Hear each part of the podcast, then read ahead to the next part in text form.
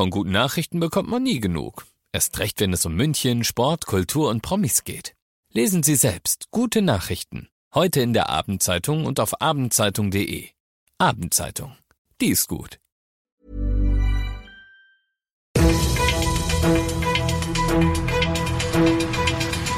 95 5 Charivari, das München Briefing, Münchens erster Nachrichtenpodcast. Mit Christoph Kreis und diesen Themen. Corona ist endgültig zurück in den Münchner Kliniken und eine gute und eine sehr nostalgische FC Bayern Nachricht vor dem Kracher gegen Dortmund. Ich freue mich, dass du auch heute wieder reinhörst. Ich erzähle dir in diesem Nachrichtenpodcast ja jeden Tag in fünf Minuten alles, was du in München heute mitgekriegt haben musst. Das gibt's dann jederzeit und überall, wo es Podcasts gibt und immer um 17 und 18 Uhr im Radio. Ich weiß, kein Mensch will das hören nach zwei Jahren, aber es ist jetzt wieder, schon wieder die Welt, in der wir leben. Corona ist wieder ein ernstes Thema in München und der Region. Dafür sorgt die Wiesenwelle aktuell.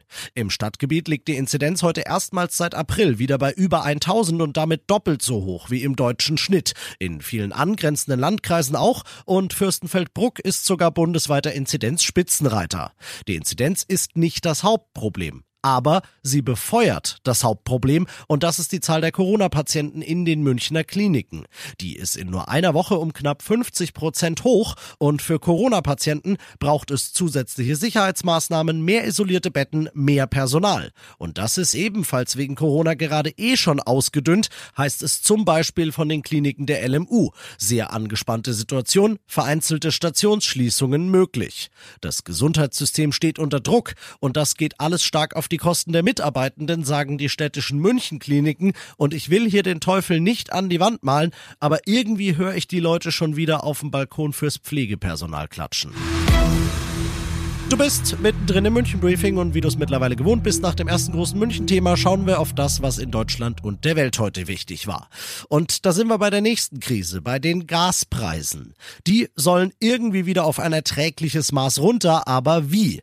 Darüber beraten heute die EU-Staats- und Regierungschefs und alle Augen richten sich dabei auf Kanzler Scholz, dessen angekündigter Doppelwumms, mit dem Bürger und Unternehmen entlastet werden sollen und den das Bundeskabinett heute auf den Weg gebracht hat, ist den anderen Teilnehmern beim Gipfel in Prag nämlich gar nicht mal so recht. Von dort berichtet Charivari-Korrespondentin Sarah Geiser D. Polens Ministerpräsident Morawiecki wirft Deutschland Egoismus vor und auch andere Staats- und Regierungschefs kritisieren, dass Deutschland mit seinem Entlastungspaket den europäischen Wirtschaftsmarkt gefährde.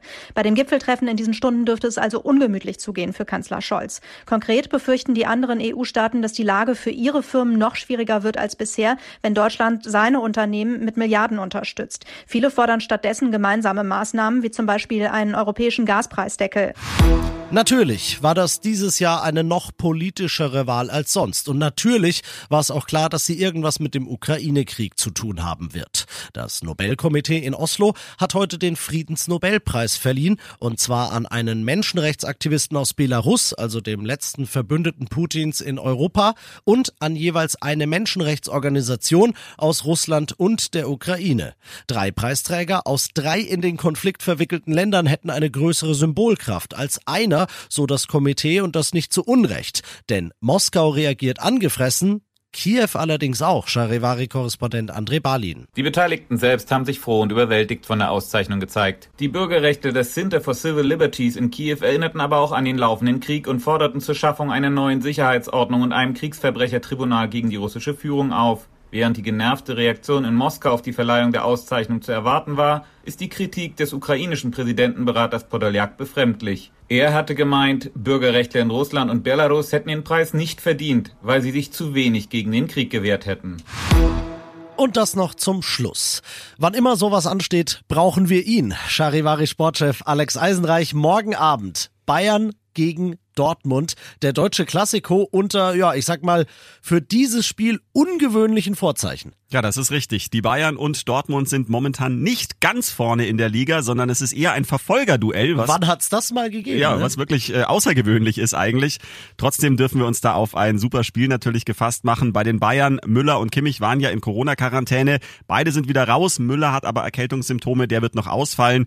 Jo Kimmich wird aber wieder dabei sein. Also insofern, ja, die Bühne ist bereit begleitet und wir können uns auf den deutschen Klassiko freuen. Morgen Abend 18.30 Uhr in Dortmund steigt das Spiel und dann gibt's aus FC Bayern Fansicht heute noch eine Nachricht. Ich sag mal, ein weinendes und viele lachende Augen eigentlich.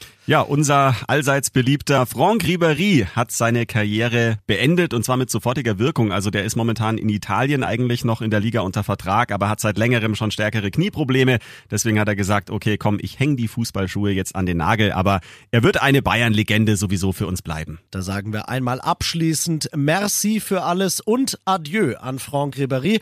Und ich sag Merci und Adieu dir, Alex. Danke, dir auch. Morgen Abend Bayern gegen Dortmund, 18.30 Uhr. Das wird spannend. Und jetzt bleibt mir nur noch zu sagen, ich bin Christoph Kreis. Macht dir ein schönes Wochenende. 95.5 Charivari, das München Briefing, Münchens erster Nachrichtenpodcast. Die Themen des Tages aus München gibt es jeden Tag neu in diesem Podcast. Um 17 und 18 Uhr im Radio und überall da, wo es Podcasts gibt. Sowie auf charivari.de.